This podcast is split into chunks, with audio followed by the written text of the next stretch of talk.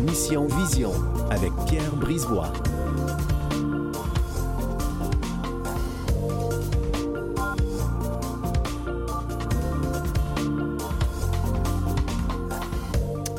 Bien, bonjour tout le monde. Pierre Brisebois au micro. Bienvenue à l'émission Mission Vision. Aujourd'hui à l'émission, nous recevons bien entendu notre chroniqueuse Julie Châtelain qui va nous parler de l'amour de soi. On va parler aussi euh, de maladies de, de l'œil, entre autres la maladie de Lebert. Il y a aussi l'herpès oculaire. On est habitué avec l'herpès, mais l'herpès oculaire, qu'est-ce que c'est que ça? Et la toxicité des appareils euh, LED, faire un complément à une émission qu'on a faite, les deux dernières émissions, pardon, l'avant-dernière émission. Je vais finir par le dire. Et la goji, est-ce que c'est un bon fruit pour les yeux? Un nouveau fruit qui vient de sortir? On en parle tout de suite après la pause.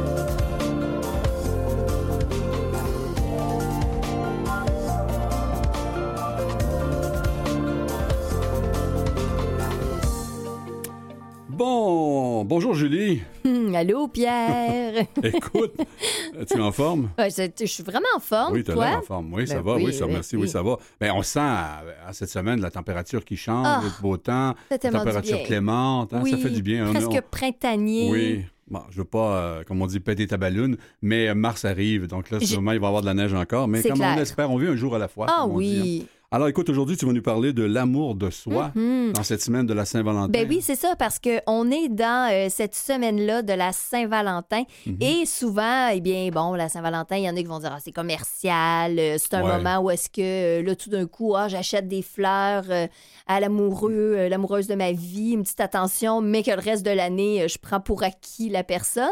Et là, je me suis dit, ben, c'est quoi qui peut être le plus euh, solide au niveau de l'amour? Ben, c'est nous avec nous-mêmes. Donc, Mhm. l'amour de soi. Ah, s'aimer en premier. Ben oui, c'est mis en premier parce que que ce soit la Saint-Valentin ou pas, euh, si je m'aime, mais je vais m'aimer, euh, je vais m'aimer tous les jours et ça va pas changer Mhm. grand-chose. Ça va pas fluctuer comme en couple, ça pourrait faire d'avoir des attentes, Ouais. d'être déçu.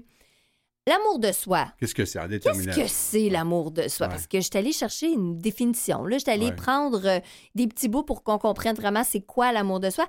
Et l'amour de soi, en fait, c'est la capacité de s'aimer inconditionnellement. Inconditionnellement, ça veut dire peu importe les situations. Mhm. L'amour de soi, c'est d'être en mesure de dire je me, je me vois. Je me vois vraiment comme je suis. Je vois ce que j'aime, Mhm. mais je vois ce que j'aime moins aussi. Et le fait de voir, exemple, que j'ai tel, tel, tel défaut, eh bien, je ne me déprécie pas non plus. Je dis pas, euh, hey, mon Dieu, euh, c'est pas bon ça, euh, j'aime pas ça être comme ça. Au contraire, je me dis, OK, bon, j'ai ça à travailler, qu'est-ce que je Mhm. fais avec ça? Ça, c'est me donner assez d'amour pour me respecter, parce que je vais aussi, c'est au niveau des situations de la vie qui, qui vont arriver. là. Donc, c'est de dire, je, je m'aime assez pour me respecter, Mhm. me positionner. Me positionner, ça veut dire mettre ma limite. Lorsque là, je sens que hum, ça, je suis moins Ben, à l'aise. perspective aussi. hein, Ben, c'est sûr. et ça, situation. Exact. Et Mhm. ça, c'est quand j'ai assez d'amour de moi-même. Parce que là, je peux être en mesure d'évaluer la situation. Et au niveau de l'handicap visuel, parce qu'évidemment, je fais un lien avec l'handicap sexuel, tu vas. J'ai dit- Sexuel. Écoute, c'est parce que c'est la sexuel. Saint-Valentin.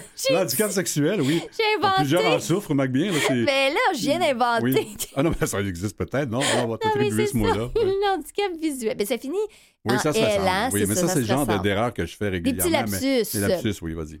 Alors, l'handicap visuel, oui. le lien que, que je fais justement au niveau de l'amour de ça, c'est que c'est un, un grand, euh, un grand enjeu. Hein? Mhm. Euh, Lorsqu'on parle d'handicap et de s'aimer, c'est pas euh, nécessairement simple. Oui. Et je fais un lien aussi, tu vas voir, avec dépendance, indépendance, autonomie. Et c'est très intéressant parce que déjà, on en parlait dans Mhm. le métro sans savoir qu'on allait euh, jaser de ça. Mais moi, je Mhm. fais vraiment un lien aussi avec l'indépendance, la dépendance, tout en lien avec l'handicap. Bon, l'amour de soi aussi, c'est- très large. C'est y très en a qui- large. Parce que bon, on- on va- j'ai bien hâte de t'entendre aussi là-dessus, sur l'amour de soi, parce que tu vas euh, en parler davantage. Mais, mais avant ça, tu as, ceux qui, qui s'aiment trop, là. Oui, bien là, oui. Pas En le fait, narcissique, là, mais tu dis, Manu, le narcissique, c'est Ouais, ça. Parce... ben, ouais. Oui, oui, oui, parce Ouais. que Est-ce que c'est de l'amour de soi à ce Ben, moment-là? ouais, mais c'est ça, c'est que si on prend la, la construction de l'amour de soi, ça part tout bébé, tout petit, tout petit. OK, explique-nous ça. Comment ça se crée l'amour? L'amour de soi, en fait, c'est que nos parents vont répondre à nos besoins. Au début, là, le bébé, là, il est narcissique. C'est moi, moi, moi, moi, moi. J'ai des besoins. Ouais, si tu veux mettre un qualificatif, ouais, je comprends. Ben oui, Ouais. ben oui, c'est un, un-. Au niveau de la, la- de la- la construction du cerveau, là, c'est un gros ça, ça s'appelle. Un ça, c'est les pulsions, c'est impulsif, c'est j'ai faim, je veux tout de suite de la nourriture. Je suis pas en mesure de, de dire attends, je vais attendre un petit peu Ben oui. avant. Mon il, va, parent, il va comprendre. il va comprendre. Ben mon- oui, mon ben- parent s'en vient, là, je le vois, là, il est en train de préparer ma petite purée. Non, non, non, j'ai faim, j'ai faim, j'ai faim. Ça. Bon, ben, c'est ça, c'est qu'il y a, y a des gens au niveau de la construction de l'amour de soi. Et là, exactement où ça vient, est-ce que c'est une lacune euh, à tel. Les parents, ils en ont trop donné, pas assez. Je vais pas rentrer là. Mhm. Mais c'est de dire qu'il y a des adultes. A le même comportement. Exact. C'est moi, moi, moi. C'est mon nombril. Et c'est tout de suite, tout de suite, tout de suite. Donc, c'est une forme d'amour de soi. Mais en fait, Ben, pas au sens comme tu l'expliques. Mais non, parce que, tu sais, je- peux pas dire c'est de l'amour de soi, parce que l'amour de soi, c'est vraiment un concept qui est sain. C'est Bon. s'aimer inconditionnellement. Un narcissique, Ouais. il est pas en mesure d'observer qu'il y, a, y a ça aussi en lui, là. Mhm. Alors, on va revenir à la base. On reviendra Oui. peut-être sur le narcissique. L'amour de soi. Mais c'est ça. Ouais. L'amour de soi, cette, cette construction-là, moi, j'amène vraiment le, le parallèle parce que lorsqu'on a un handicap et pour avoir été dans des groupes de soutien, tout ça, on le voit. C'est automatiquement parce que l'amour de soi, c'est d'être en mesure, comme j'ai dit, voir ses qualités, ses défauts, ses capacités, ses limitations. Mhm. C'est de voir l'ensemble de qui on est. Mhm. Et s'aimer, c'est être capable de dire je suis entière. Je Ouais, avec des défauts, des qualités. ben oui, comme n'importe qui, Ouais. personne n'est parfait, là. Mhm. Mais c'est de dire je suis tout ça. Ce qui veut dire que moi, je, je suis Julie, je sais qui je suis, bon, euh, tout au niveau de mes, mes, mes, mes talents, mes forces. Mais Julie, elle a un handicap visuel aussi, là. Mhm. Ça fait partie de moi. Ouais. Mais je ne me définis pas comme un handicap. Mhm. C'est pas comme euh, ah ben euh, bonjour et finalement je suis un gros handicap. Non, mais ça fait partie de qui je suis. Je peux pas non plus faire abstraction de ça. Mhm. Alors là, ça c'est je, je le vois. Bon, ben, au niveau de l'handicap visuel, peu importe en fait au niveau de l'handicap, mais, mais souvent c'est que c'est une limitation, une différence, et c'est très difficile d'être en mesure de dire il y a quelque chose de beau à travers ça, et c'est comme si ça vient teinter tout le reste de qui je suis. Mhm. Mais, mais toi, t'es pas comme ça non plus, là. Tu t'as pas ce, ce côté-là. Mais dans les groupes de soutien, on, on le voyait vraiment beaucoup. Ce côté-là de dire tout d'un coup, parce que j'ai un handicap, ma vie... Parce qu'ils étaient pitoyables, les gens? Mais- Un peu? Ouais, tu sais, le, le côté la, la victime, là, Ouais. beaucoup. Et, et Ouais. lorsqu'on est dans la victime, on se retrouve dans la dynamique que je trouve qui est importante au niveau de dépendance, indépendance, autonomie. Mhm. Tu sais, si je dis dépendance, tu penses, tu penses à quoi? Ben, euh, c'est essentiel pour la vie. T'as pas le choix. T'es dépendant. Tu sais pas ça, mais si t'as pas personne pour t'aider, tu vas mourir. hein, Ben, c'est- Exactement. Donc, ouais. la dépendance, c'est vraiment je dépends Ouais, ouais. de toi. Est-ce que tu dirais que toi, tu as tendance à aller jouer là-dedans, dans la dépendance? Non. Toi, à être dépendant? Non, parce que moi, je suis une personne indépendante de nature et j'ai horreur de la dépendance. Ben, c'est ça. À beaucoup de Mais gens. elle- on doit, elle existe, il faut vivre avec aussi. Là, mais, Oui, oui, oui. mais c'est parce que beaucoup de gens qui ont l'handicap Mhm. Veulent surtout pas dépendre. Mais là, tout d'un coup, parce qu'ils ne veulent pas dépendre, se retrouvent dans une situation où est-ce que ils veulent aller dans l'indépendance. Mais là, c'est l'indépendance extrême. Parce que si je suis en mesure de, de m'aimer comme je suis, je suis en mesure d'aller plus vers l'autonomie. Mhm. L'autonomie, c'est pas de dire je m'arrange toute seule tout le temps. Ouais. L'indépendance, c'est que je m'arrange toute seule, puis euh, avec même un peu l'orgueil euh, l'orgueil, Mhm. exactement.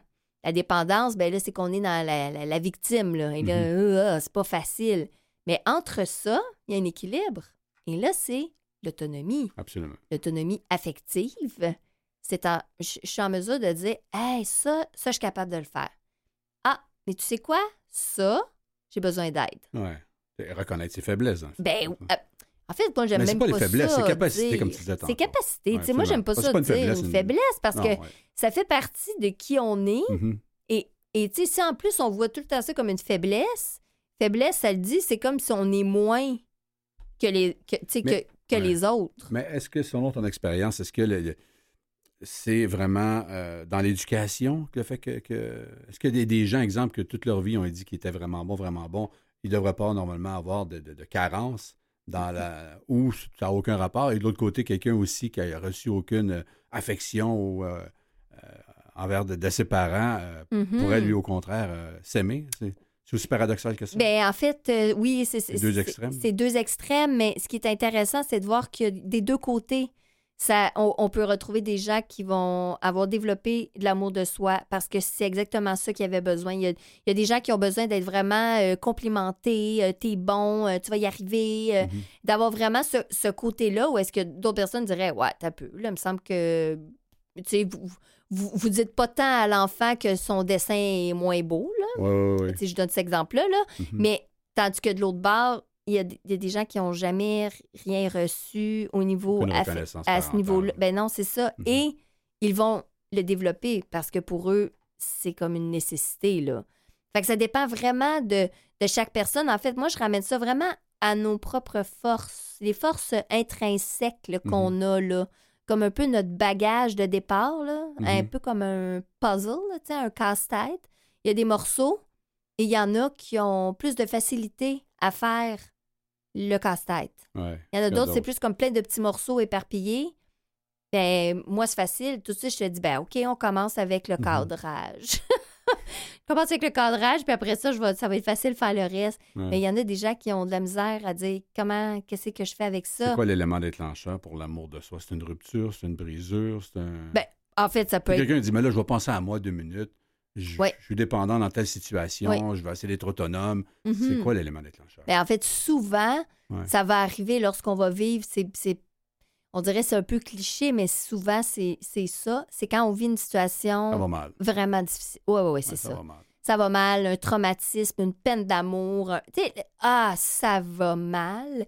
Et là, tout d'un coup, on se retrouve dans, on se retrouve dans un moment où est-ce que c'est comme si finalement, tout ce qu'on avait construit, euh, nos stratégies de survie, là, on dirait qu'il n'y a plus rien qui fonctionne comme avant. Mhm. Et là, on doit ramener ça à, à nous-mêmes.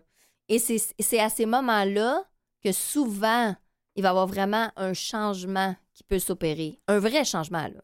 Un changement qui va rester. Et non parce que en ce moment, euh, dans les médias, euh, c'est beau dire qu'on s'aime et tout ça, oui, mais oui, que, que, c'est juste une façade et que Mhm. ça dure pas. Tandis que quand vraiment tu es allé connecter avec ça, quand vraiment, là, on va se regarder comme faux, là. Ouais, ouais, ouais. Bien bébé comme faux, là. Mais combien de personnes font ça? Ben, S'arrêter? Ceux qui arrivent, comme tu dis, qui arrive un événement majeur, Ben, tragique, comme Oui, c'est une rupture, un accident. euh, Oui. Et là, ils se disent, ben là, que- qu'est-ce que je fais? C'est quoi que- que- la situation actuelle? Comment je fais bouger les affaires? Comment je me remets en question? oui. Et d'avoir la force de trouver ses, euh, de- de- à l'intérieur même de soi le- le- le- le- l'énergie pour dire, ben là, j'ai quand même quelque chose de pas pire. euh, Oui, sans avoir, parce que souvent, tu as le, t'as le contraste, ceux qui ont, ont le sentiment qui sont plus bons, c'est ça. ils ont tellement été dénigrés que là, et par défaut, ils ne savent Oui. pas trop comment se restructurer ou se rebâtir ou se reconstruire. Mais avant d'arriver là, euh, on peut avoir des échecs aussi. Ben oui. Et Mais, ce, mais, ce mais sentiment-là. comment, comment justement qu'on se reconstruit? Parce Ben, que Je te lance la balle. Comment Parce que qu'on fait c'est ça? ça, parce que ça se fait. Oui. Ça se fait, là, tu sais, dans le sens que sinon, euh, je serais pas ici, là. Ça se fait. Ça se fait, soit il y en a, on va réussir à faire une partie tout seul. Des fois, on a besoin d'aller chercher de l'aide aussi. Puis c'est correct de dire, Mhm. là, euh, je vais aller chercher un thérapeute euh, qui va m'amener à faire un, un petit pas de recul parce qu'on dirait des fois, on, on le voit plus, là. Puis si on est capable de le faire tout seul, une partie, mais c'est de ramener ça à la, la- En fait, ce qui est quand même assez simple, c'est quoi mes valeurs? Mhm. C'est quoi qui est important pour moi? Puis moi, je donne un exercice qui, est, qui, est, qui, peut avoir l'air un peu, un peu spécial, mais ça aide énormément. Je vais, je vais dire, exemple, c'est quoi qui est important pour toi dans une relation? Mhm. Et là, la personne, elle va me dire, exemple, euh, moi, j'ai besoin de, de considération. Ouais. Parfait. C'est quoi qui est important pour toi dans la considération? Euh, blablabla. Là, elle me dit quelque chose. OK, c'est quoi qui est important pour toi dans ça? Ça, ça, ça, ça fait un lien. Quand j'étais en éducation, bien, que j'étudiais en éducation spécialisée, Mhm. Ça s'appelait des faits d'observation. Et c'était ça, c'est exemple. Il a donné un coup de pied dans le bureau. Parfait. Pourquoi il a donné un coup de pied dans le bureau? Ben, parce que, je sais pas, il avait besoin d'attention. OK? Pourquoi il a besoin d'attention? Ben, parce que. Et, et là, et ça nous amène à aller comme puiser à des endroits où est-ce qu'on serait pas allé d'emblée. C'est pour ça que moi, je dis, qu'est-ce qui est important pour toi dans une relation? Parce Mhm. que la relation, c'est oui avec l'autre, mais c'est avec moi, là, aussi. Qu'est-ce qui est important? Ouais. dans une relation? Ben, c'est- c'est tout, dans le fond, le total, la- la- l'amour, la- la- la- Ben, l'amitié, l'indépendance, Ben l'autonomie. euh, parce que dans une relation, tu sais, on ne faut pas être dépendant parce que c'est facile de tomber dans la dépendance. Ben oui, Alors, euh, souvent, les couples ils tombent dans la dépendance. Malheureusement, il peut y avoir une fin plus rapide. oui. Mais euh, d'être autonome, d'être indépendant, ça, c'est prioritaire. Donc, toi, toi, on le voit, là, Oui. tu sais, vraiment beaucoup d'autonomie, beaucoup de dépendance. Oui, il n'y a pas de dépendance. Euh, J'étudie de Oui, dépendance, d'indépendance plutôt. d'indépendance. Oui, mais- Et oui, oui, c'est ça, vraiment. Mais ce qui est, ce qui est intéressant, c'est parce que d'emblée, l'être humain est paresseux. Ouais. Mais il y a ça aussi. Puis il y a des gens, il faut savoir, dans l'amour de soi, je pense aussi le vrai versus le faux. Combien que de gens qui font souvent de la projection? Oui, ben, Et- ben, puis ben, de dire, ça ben, t'as pas l'air en forme, puis pas là, euh, pourtant, quand t'as une bonne estime de, de toi, de toi. ben, pourtant, il n'y a pas de raison que je sois pas en forme. Mhm. J'ai- Je fais ça, je mange bien, je fais ça, ça, ça. Et donc, on se met à réfléchir rapido, puis on s'aperçoit que c'est l'autre personne qui fait de la projection sur nous. Ah oui, Donc, absolument. il faut voir vraiment le faux du vrai aussi. Ah oui, oui, ça, ça- ça, c'est super important Ouais. ce que tu apportes. Mhm. Mais plus on va ramener ça vers nous, plus on va dire qu'est-ce qui est important pour moi, que je me reconnais. Ça fait que si l'autre m'envoie une, euh, une, une affaire, là, en disant, mettons, euh, Hey, t'es pas, en forme ou peu importe. Mhm. Moi, là, si profondément, là, je le sais là, que je suis en forme, puis que je fais tout pour être en forme, et que l'autre, c'est pas sa vision d'être en forme, Mhm. mais ça va pas m'atteindre. Mais c'est ça, justement. Mais pour arriver à, à- que ça. ces attaques-là ne, ne viennent De- pas te chercher, il faut une certaine euh, estime puis de confiance Oui. en soi et d'amour de soi. Exactement. Parce que sinon, on va dire, ben là, ça, ça va pas. là. on, Ça va va aller, on va pas. aller voir aux toilettes qu'est-ce que j'ai de l'air dans le miroir. Non, mais c'est vrai, parce que, Oui. ben, euh, parce que ça m'est arrivé dans le passé Mais oui. de voir des gens faire Ouais, de la ouais, ouais. projection, puis inconsciemment ou consciemment, Oui. puis en bout de ligne, euh, me dire que, bon, je n'avais pas de l'air en forme. Exemple. Ben oui. Puis là, j'écoutais la conversation dans les minutes qui suivaient, qui parlait avec un autre, disant, non, moi, je suis vraiment pas en forme. Alors, il venait de Mhm. dire lui-même qu'il n'était pas en forme, alors que il, me- il me disait que c'est moi qui n'avais pas l'air en forme. Ouais. Au contraire. Alors, donc, ça nous est tous arrivé quelque part de voir ce genre de comportement. Ben oui, ben oui, absolument. D'où l'estime de soi est importante et l'amour Oui. de soi de dire, ben, une minute, là, non, je fais, faites attention. puis, euh, Exact. Mais fait c'est parce que l'estime de soi, c'est la valeur Mhm. que je m'accorde. C'est la valeur que je me reconnais. Et si je me reconnais cette valeur-là, ben là, c'est l'amour de soi. Tu comprends? Tu Ouais. peux être dans l'estime de soi, dans, plus comme dans, dans la base, mais après ça, tu montes d'un cran et là, c'est l'amour. Parce que là, l'amour, comme je dis, c'est inconditionnel. Alors, peu importe ce qui va arriver, que l'autre me dise que tout d'un coup, euh, je suis pas belle, Mhm. ça va pas m'atteindre. C'est pas grave. C'est pas grave parce que profondément, au fond de moi, je sais. Je sais que je suis belle. Bon, alors là, c'est la semaine de la Saint-Valentin. Bon, Oui. la semaine de la Saint-Valentin s'est passée. Qu'est-ce qu'on peut, qu'est-ce que tu peux donner comme truc ou conseil à des gens qui sont célibataires qui, Oui. bon, ont passé une Saint-Valentin euh, peut-être un peu tristounet selon Mhm. la commercialisation qui Oui. existe autour. Euh, comment qu'on peut sortir de ça, là, de dire, euh, Oui. je vais penser à moi, puis tu dans le fond, euh, Ben- me faire à souper moi-même, puis Ouais. peut-être je vais l'apprécier. Je sais pas qu'est-ce que tu... Ben, c'est parce que la Saint-Valentin, c'est associé à être en amour, hein? avoir un amoureux, une Ouais, ouais. amoureuse, un Valentin, une Mhm. Valentine. Mais la Saint-Valentin, c'est juste un petit clin d'œil de nous dire Hey, aujourd'hui, là, pense à toi, Mhm. pense aux gens autour de toi. Ça veut dire que, ben oui, c'est ta définition, parce que la Ben- définition commerciale, c'est ben pour l'être cher, faut- Achète. faut, achète. achète, oui. achète. Mhm. Mais à la base, c'est la fête de l'amour. Ouais. Bon, moi, j'ai envie de dire, c'est comme juste un petit. Tu sais, de- d- des fois, on, on se dit, ah, ben pourquoi euh, aujourd'hui? Ben pourquoi pas aujourd'hui? Pourquoi pas cette journée-là?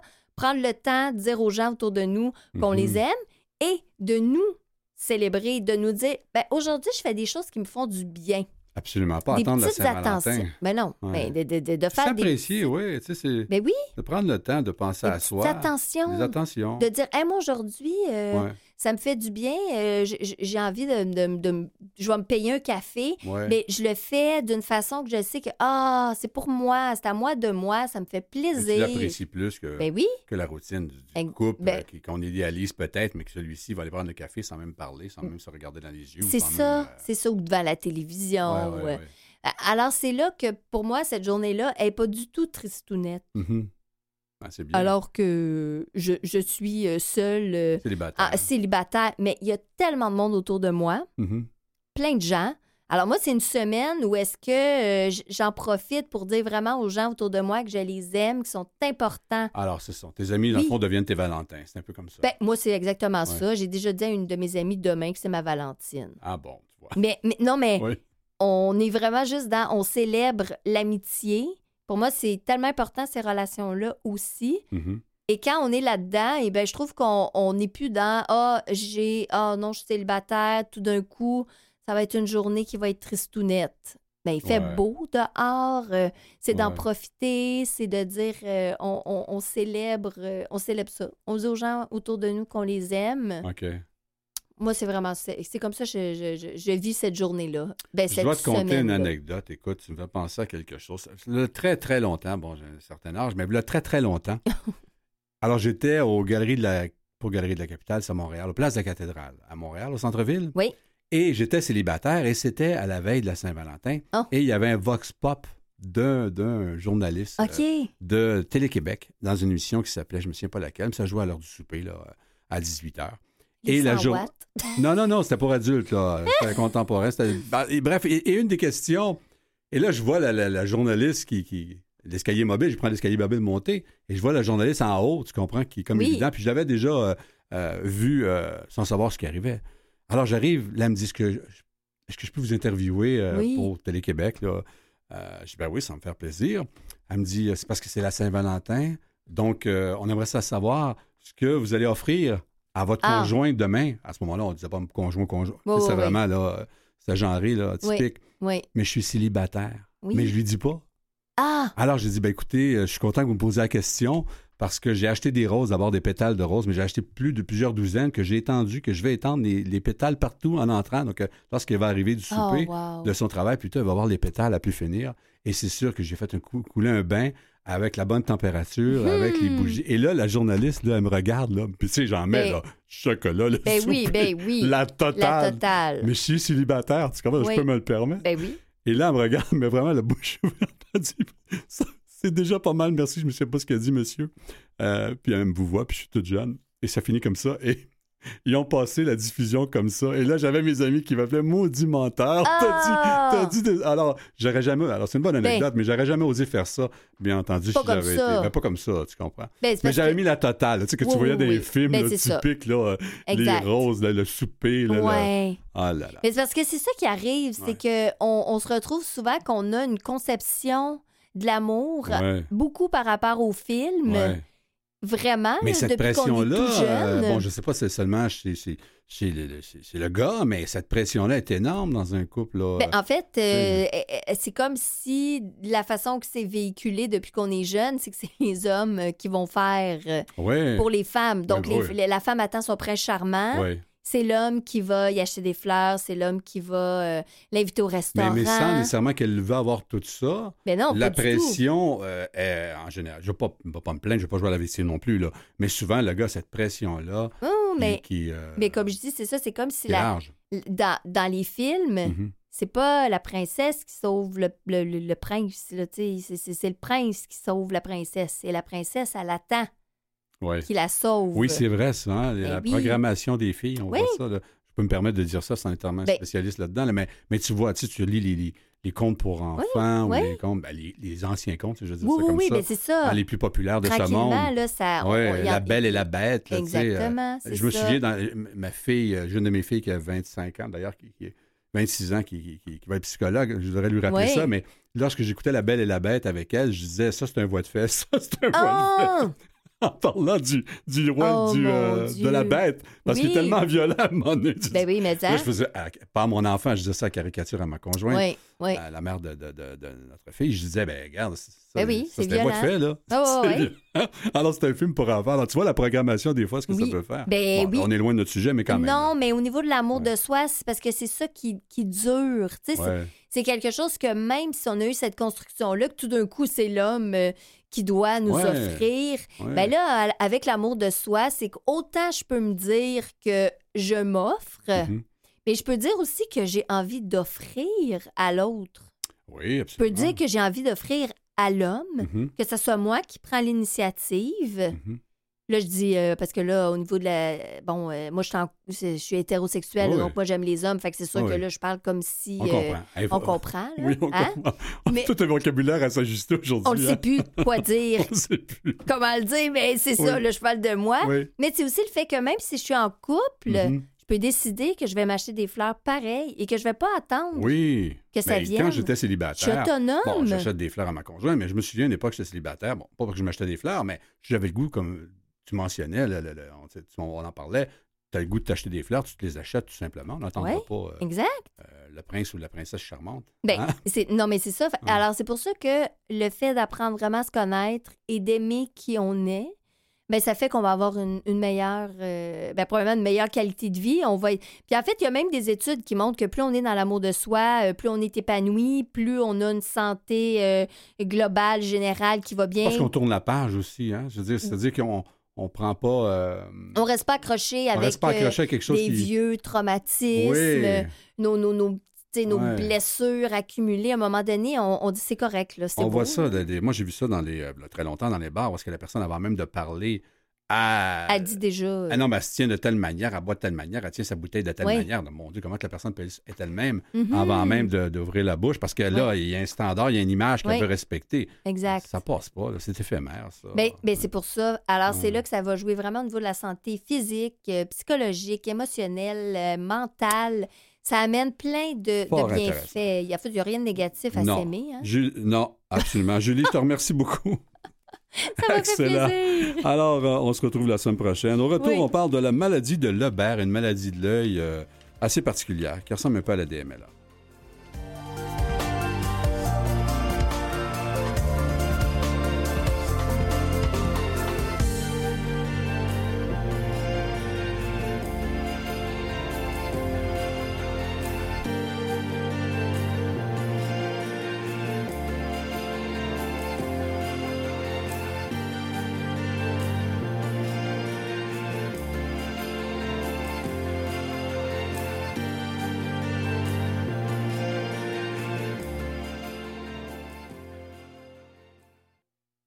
Vous écoutez Mission Vision avec Pierre Brisebois.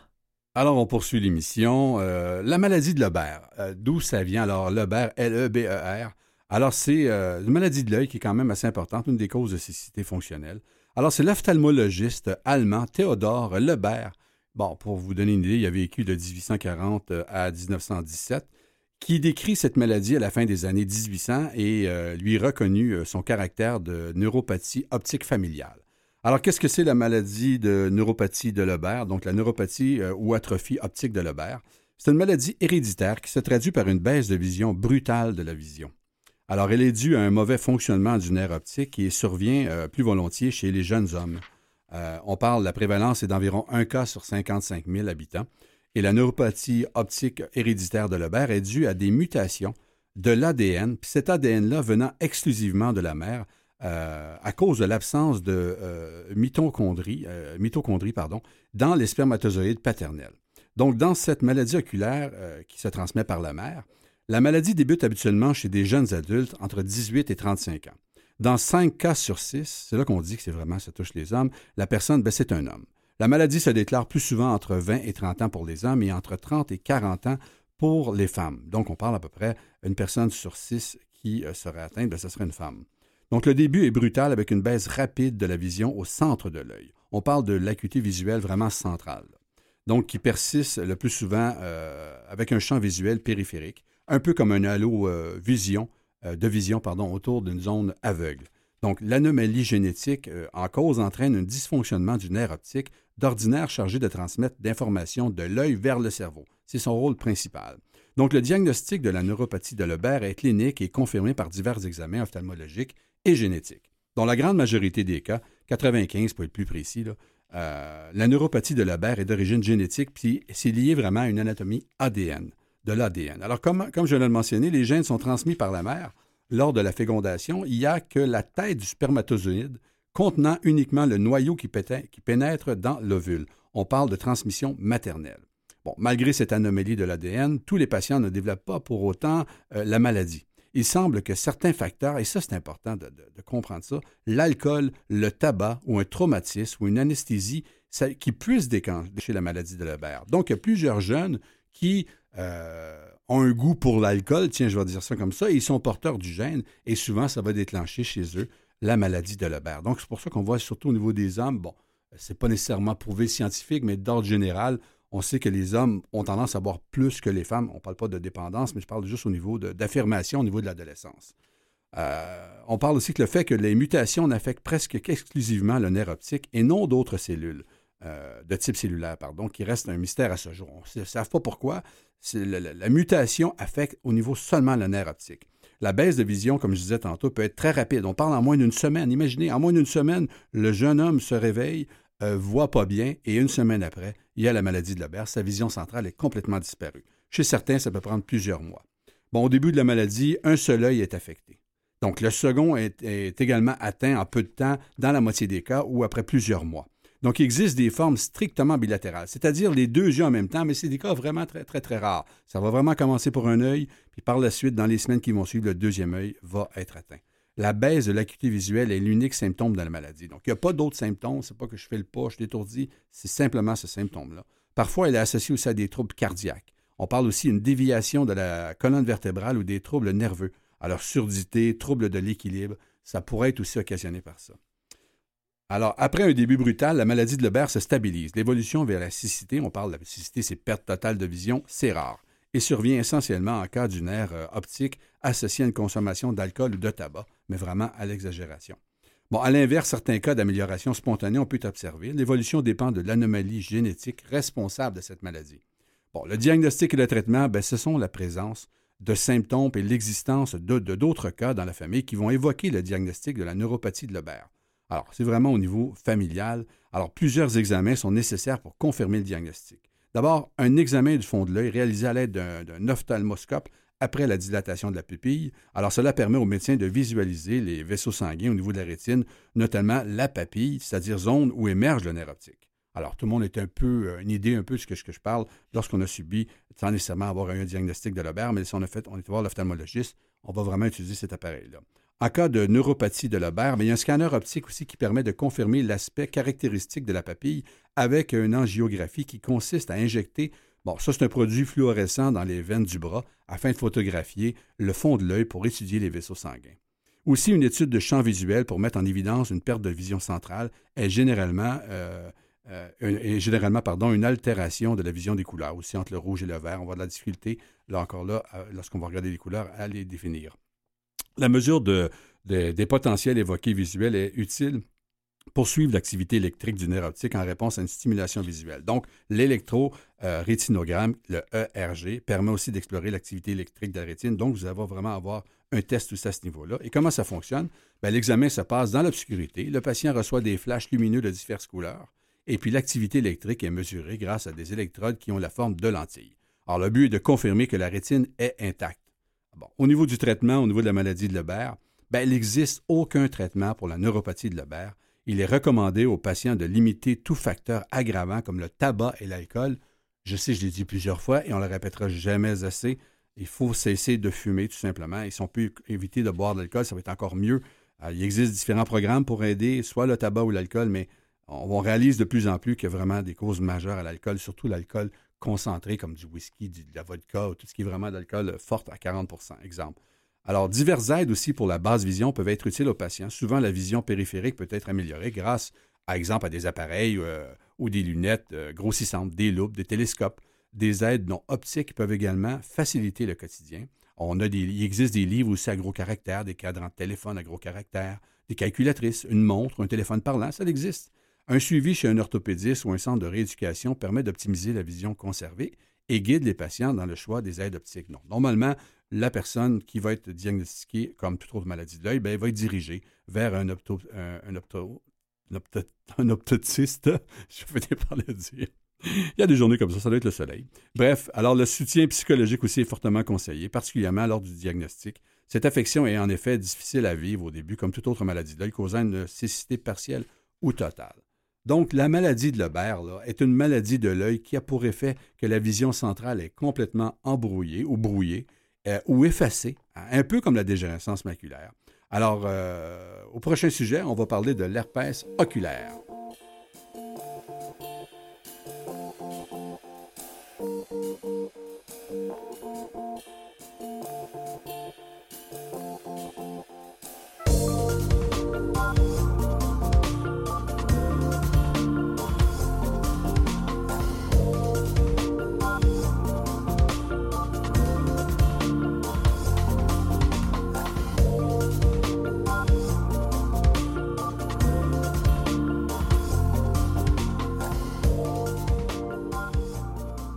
Alors, on entend souvent parler euh, de l'herpès buccal ou l'herpès génital, comme quoi c'est très contagieux et c'est irrévocable une fois qu'on en est porteur. Hein. Qui n'a pas entendu déjà ça? Qui n'a pas eu un bobo sauvage ou un bouton sauvage, comme on l'appelait?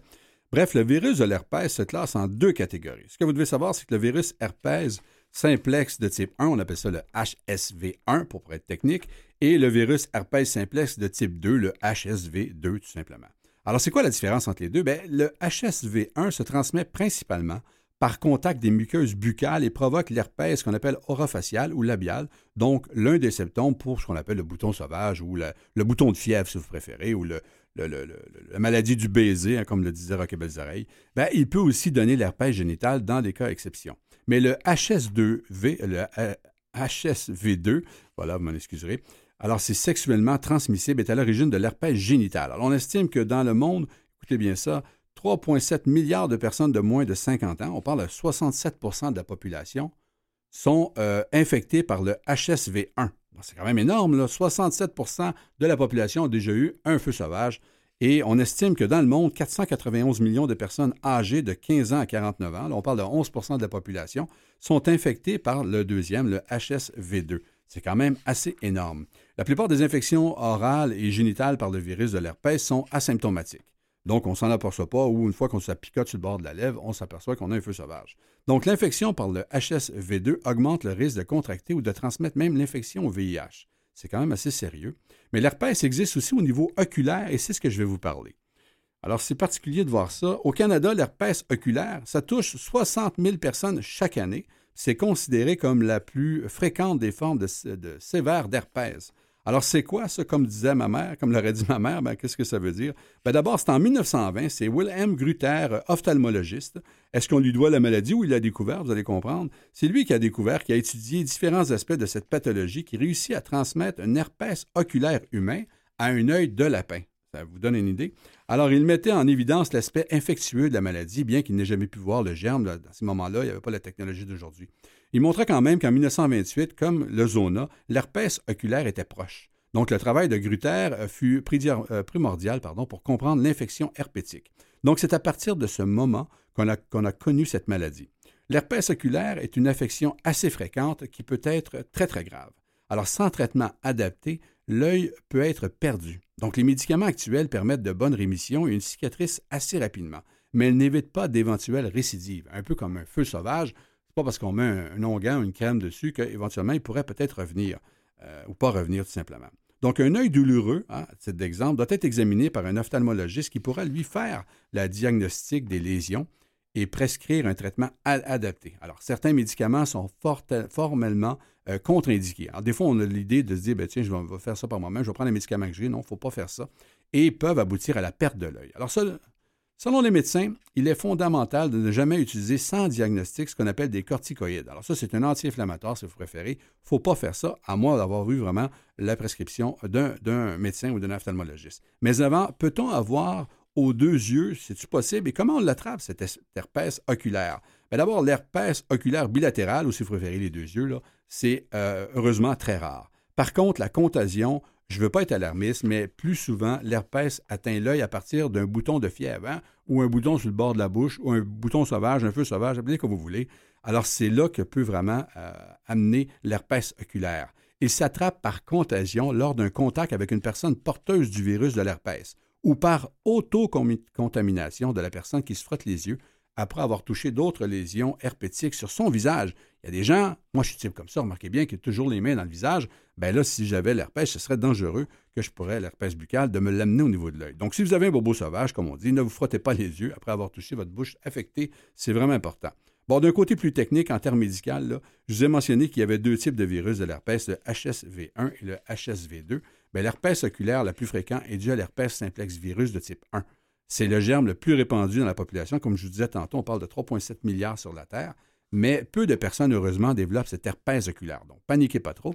Après avoir infecté euh, l'autre une première fois, ce qu'on appelle la primo-infection, le virus va se loger dans les ganglions correspondant à la zone oculaire et va pouvoir réapparaître plus tard. C'est alors à l'occasion, à ces occasions euh, d'activation que vont apparaître les symptômes de l'herpès oculaire récidivant.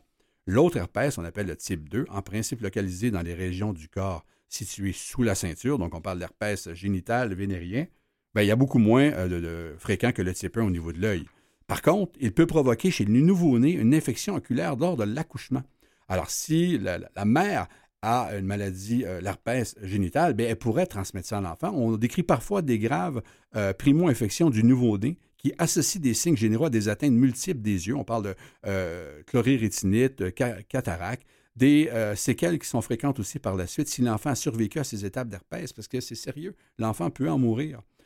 C'est quoi les symptômes de l'herpès oculaire? Bien, il commence à voir si on a l'herpès à l'œil. Ben voilà, des fois, on est un peu hypochondriaque. Bien, l'herpès oculaire peut se présenter sous une forme très trompeur. D'abord, une douleur oculaire, un larmoiement, un larmoiement, pardon. Larmoiement, oui. Alors, des paupières gonflées, un irritant, c'est-à-dire une tache rouge sur l'œil ou dans l'œil, une sensation du corps étranger, une sensibilité à la lumière vive sont des symptômes fréquents. Alors, contrairement aux conjonctivites virales ou allergiques, un seul œil est atteint et le diagnostic repose sur un examen de la cornée et parfois sur un prélèvement au niveau de l'œil afin d'identifier le virus. Donc, l'automédicamentation, le traitement naturel, on oublie ça, c'est pas le temps, car le risque de complications est majeur et des retards de traitement peuvent survenir et causer une cécité partielle.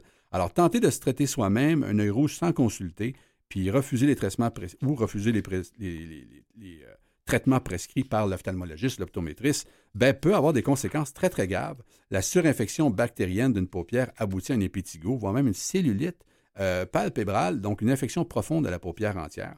Donc, euh, il y a aussi, euh, en cas d'uvéite, ben, le retard du traitement peut conduire à une souffrance du nerf optique et une augmentation de la pression intraoculaire.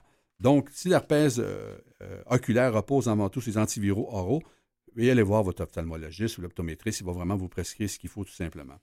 Alors, euh, en conclusion, l'herpès oculaire est une affection courante qui demeure dans la vie, euh, à vie dans l'organisme et euh, met à mise en veille, un peu comme l'ordinateur. Voilà.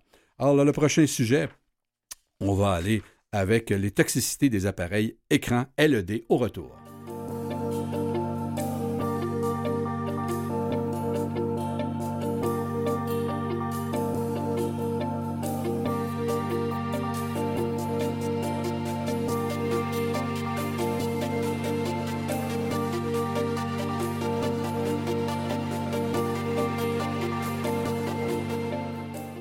La toxicité des appareils euh, à écran LED, on parle de, tout ce qui est portable, tout ce qui est ordinateur, tablette, euh, bref, téléphone cellulaire. Alors, euh, voilà deux émissions, on en a parlé de la pollution urbaine. Alors, c'est un complément un peu à ça. C'est que c'est sorti cette semaine.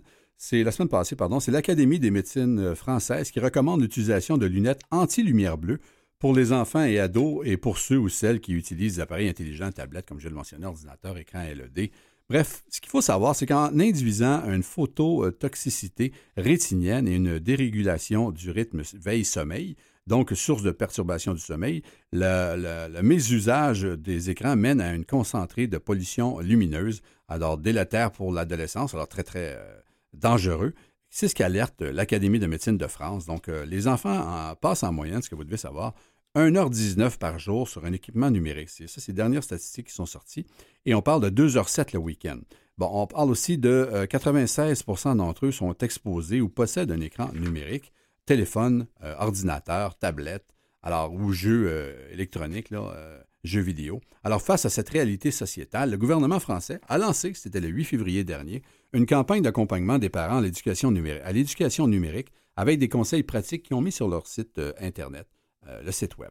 Alors, l'idée était de ne pas interdire les écrans, mais d'avoir une utilisation raisonnée, complémentaire de moments d'échange quotidiens parents-enfants car la réalité, c'est que leur usage abusif s'expose à des effets euh, néfastes pour la santé, en particulier sur les yeux et le cerveau. Donc, les écrans phototoxiques pour la rétine, euh, c'est clair, l'usage des écrans et l'utilisation des ampoules LED sont généralisés ces dernières années. On en a parlé de deux émissions. Et pour cause, les téléphones mobiles sont devenus omniprésents et les ampoules LED, euh, éclairage à domicile, éclairage urbain, centre d'achat, consomment moins d'énergie et sont de plus en plus utilisés. Donc le problème, c'est que ces éclairages contiennent un spectre de lumière bleue de forte intensité, toxique pour la rétine. Dans ses expertises euh, sur le sujet, ben, les spécialistes français de l'œil ont plusieurs fois souligné cette toxicité. En, euh, cette toxicité, oui, en, 2019, elle confirmait des effets phototoxiques à court terme liés à une exposition aiguë et des effets à long terme liés à une exposition chronique qui augmentent le risque de survenue de la dégénérescence de la macula. Et la raison, ben, c'est ces ampoules LED qui créent une lumière blanche en combinant deux lumières, jaune et bleu. Alors les rayons de cette dernière sont plus énergiques et donc plus susceptibles d'interagir avec les tissus oculaires et donc euh, de les endommager, quel que soit l'âge. Alors ça, c'est important de comprendre. Là, les jeunes sont surexposés, mais même en vieillissant, c'est dangereux.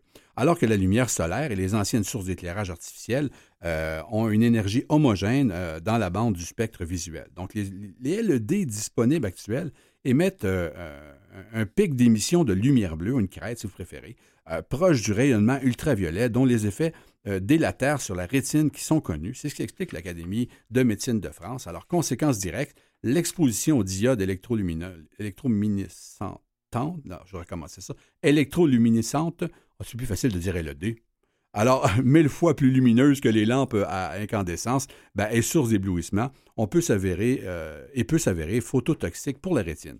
Alors concrètement, si sur le moment cette exposition n'est pas responsable de brûlure de l'œil, un peu comme si on regardait le soleil très très longtemps, bien, cette exposition chronique au LED qui induit des lésions de l'œil d'ordre photochimique particulièrement néfastes pour la rétine maculaire. Bon, ça, c'est situé euh, au centre de la rétine et assurant la, vision fine, exemple pour la lecture, euh, l'écriture, euh, la vision colorée. bon, qui est de plus euh, l'exposition aux écrans pendant la nuit est très délétère. On le dit souvent à ce moment-là, puisqu'il prive les utilisateurs d'une régénération des pigments rétiniens. Alors, ces pigments sont consommés le jour pour initier le phénomène de la vision et régénérer la nuit dans l'obscurité qui doit être totale. On est des mammifères qui ont un bagage génétique qui est fait comme ça. Donc, on fait tout à fait le contraire. le repos est essentiel pour le cerveau. L'exposition même très faible de la lumière riche en, bleu le soir ou la nuit perturbe le rythme biologique et dont le sommeil. Donc la raison, c'est que l'organisme est synchronisé par son horloge biologique en fonction de l'exposition à la lumière du jour et à l'obscurité de la nuit. Alors c'est même cette même horloge biologique située dans l'hypothalamus, euh, elle pilote le nombre de processus biologiques des, c'est-à-dire qu'elle pilote un nombre de processus biologiques cycliques. Alors, on doit le soir dormir et le jour être euh, les deux yeux ouverts. C'est à peu près ça. Le problème, c'est ce qu'explique l'Académie française, c'est que lorsque d'exposition chronique à la lumière durant la nuit, y compris d'écran, on parle tous les écrans qu'on en parle, euh, les troubles de rythme sommeil apparaissent en lien avec une désynchronisation de l'horloge interne. Donc le système devient complètement bouleversé. Et selon une étude de l'Organisation mondiale de la santé menée dans 45 pays auprès d'adolescents, 30% d'entre eux communiquent en ligne, y compris tard le soir. Et pour certains, c'est vraiment une addiction, une dépendance à Internet et aux jeux vidéo. Chez ces adolescents, on, euh, en résulte un sommeil tardif lié à une augmentation de la vigilance générée par un retard de phase de l'horloge et un mauvais fonctionnement de la sécrétion de la mélatonine, alors impliquée dans l'endormissement. Donc les conséquences sont connues. Moins de sommeil, fatigue au lever et pendant la journée, altération des capacités d'apprentissage, manque de concentration, hyperactivité, voire même du retard scolaire. Alors ces enfants et adolescents se trouvent ainsi dans un état de désynchronisation appelé jet lag, sociale caractérisée par une dissociation dans laquelle le temps biologique, l'horloge interne que nous avons, et le temps astronomique, c'est-à-dire la, astronomique, pardon, la montre, ben, sont dissociés de la vie sociale. Donc, la récupération du sommeil durant le week-end, ben, ça ne fait pas que ça, que, qu'on dit conforter la désynchronisation de l'adolescence. Ça fait tout à fait l'effet contraire. Donc, à retenir quelques conseils pour protéger les yeux et le cerveau des enfants. Ben, premier conseil, avoir une utilisation modérée des écrans. Je sais que ce n'est pas évident lorsqu'on a des jeunes enfants, adolescents, de leur dire ça aujourd'hui, mais on n'a pas le choix. Par la suite, il faut restreindre ou voire même proscrire l'usage des écrans dans la nuit. De dormir avec son cellulaire à côté, c'est pas normal et c'est pas bon. D'un, juste au niveau de, de, wattage de l'appareil, mais en plus de ça, au niveau de l'écran bleu, c'est vraiment dangereux. On utilise aussi des verres anti-lumière, c'est ce qu'il euh, conseille, c'est n'importe quel âge et euh, adolescent surtout, parce qu'il faut comprendre que chez certains enfants et adolescents, le cristallin est plus translucide, donc plus fragile et pas nécessairement atteint sa maturité, si vous préférez. Finalement, les enfants portent aussi des lunettes anti-UV quand ils vont au soleil. Bien, pourquoi en pas en mettre tout simplement d'avoir un réflexe de porter des lumières bleues, anti-bleu, anti-lumière bleue, pardon, pour protéger euh, de cette lumière bleue-là. Alors, ceci dit, des lunettes ne sont pas un bouclier à 100% protecteur. C'est encore une fois l'usage modéré des écrans associé à des bons conseils. Ah bon, il faut encourager les enfants à pratiquer des activités de plein air. Je sais que ce n'est pas facile. À faire des pauses visuelles et qui est vraiment efficace afin de reposer leurs yeux puis et d'éviter aussi les effets euh, sur le cerveau, c'est-à-dire sommeil, concentration, troubles de l'humeur, dépression. Alors, veillez à la régularité des, horaires du coucher et levez les enfants et adolescents dans une heure vraiment standard pour, éviter la désynchronisation de leur horloge interne. Alors, euh, voilà ce que ça dit en gros. Donc, la lumière bleue, le complément de la lumière bleue, on voit de plus en plus les effets néfastes. Au retour, on parle d'un fruit assez particulier, la baie de gauchy.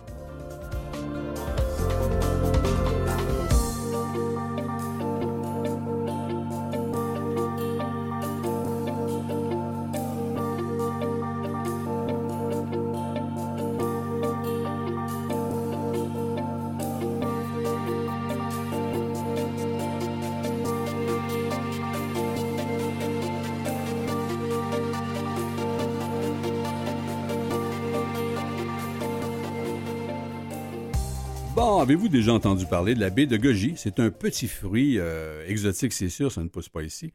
Comme on dit, ça ne vient pas du lac. comme les bleuets, le bienfait de la baie de goji, ben, pour la, macula, et qui est essentiel dans la vision centrale et pour tout, et pour l'œil. Alors, c'est euh, un nouveau fruit qui est de plus en plus populaire, qu'on entend parler.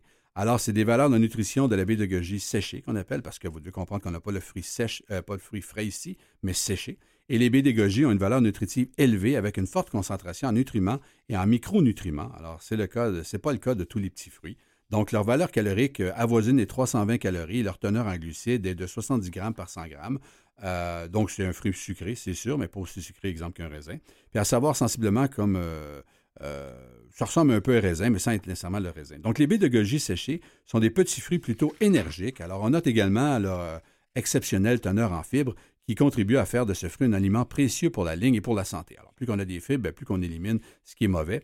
Mais euh, ce qui est surtout intéressant de ce fruit-là, c'est que euh, c'est leur très grande teneur d'antioxydants variés qui vient donner coup de main au niveau de l'œil, donc largement vanté par les industries. Elles contiennent en effet des vitamines A, des vitamines E, des vitamines C, des de la xéaxanthine, des euh, flavonoïdes, du sélénium ou encore du zinc. Alors, tous ces éléments-là, ce sont des nutriments et vitamines essentiels pour l'œil. Donc, ce petit fruit-là est assez concentré dans, euh, pour vous donner un bon équilibre là-dessus. Alors, son indice ORAC, c'est-à-dire qui permet de mesurer la performance antioxydante d'un aliment s'élève quand même à 3290. Vous allez dire, mais qu'est-ce que c'est ça, Qu'est-ce que c'est cette échelle-là? Bien, pour vous donner une idée, une prune, ça a 6100 euh, indices d'ORAC. Alors, la framboise, 5065 la mûre 4669. Donc, on n'a pas tout à fait le même euh, euh, le côté antioxydant d'une mûre, mais quand même, on n'est pas loin. Alors, bien fait, propriété et vertu santé de la baie de goji. Depuis les débuts des années 80, la baie de goji est au centre de nombreuses études qui s'emploient à justifier non, seulement son usage historique, mais un certain nombre d'entre elles ont même mené et publié, surtout en Chine, remarquez bien, par des prestigieuses commissions scientifiques et technologiques gouvernementales qui ont abouti à des résultats intéressants. Bon, il n'y a pas un côté aussi mercantiliste en arrière, mais sous toute réserve. Alliée et anti-diabète, outre le nombreux antioxydants, vitamines et minéraux qu'elle contient, la baie de goji est également une très bonne, source de glucides sous forme de polysaccharides qui euh, améliorerait le taux d'hydrate de carbone de l'organisme ainsi que de l'insuline. Euh, une récente étude menée en Chine, marquez bien, euh, s'est intéressée au potentiel thérapeutique du polysaccharide végétaux dans les maladies métaboliques et en particulier dans le type de diabète de type 2. Il y a une autre étude aussi qui a été mise de l'avant pour protecteur de polysaccharides de euh, lithium barbarum, c'est-à-dire ce qu'on retrouve dans la baie de goji, sur le stress euh, oxydatif. Bon, alors plusieurs, plusieurs euh, avantages sur ce fruit-là pour démontrer, entre autres, que les antioxydants ont par ailleurs la faculté de lutter contre les radicaux libres responsables en grande partie du vieillissement prématuré des cellules, C'est un fruit anti-cancer. Plusieurs études sont penchées sur les effets anti-cancer de la baie de goji. Elle suggère d'une part que les baies pourraient être un traitement adjuvant utile pour le traitement de plusieurs cancers. Encore une fois, ce sont toutes des études, mais on peut faire dire plusieurs études. Mais ce qui est important de savoir, c'est que la baie est bonne aussi pour le foie, bref, pour le corps humain au maximum, mais surtout au niveau de l'œil qui va vraiment donner un coup de main pour s'assurer que on va avoir une meilleure vision et tout, à, tout aller chercher les éléments nutritifs que l'œil a besoin. Plus vous allez ajouter à votre alimentation des fruits ou des, des, suppléments directement, ben, ça va faire de la grosse différence. Donc, manger des baies de goji, essayez ça. Moi, je n'ai pas goûté ça. On peut mettre ça avec des céréales, avec toutes sortes d'affaires, un peu comme des bleuets. Moi, je vous dirais, allez-y donc les bleuets du lac Saint-Jean, pourquoi pas. Ils sont sauvages, ils sont excellents. Bon, voilà, c'est ce qui m'a fait l'émission pour aujourd'hui. Merci tout le monde d'avoir été là. Je remercie Mathieu Tessier à la à la régie, bien entendu, à la mise en onde, et M. Benoît D'Amico à la recherche, ainsi que Julie Châtelain. À la semaine prochaine.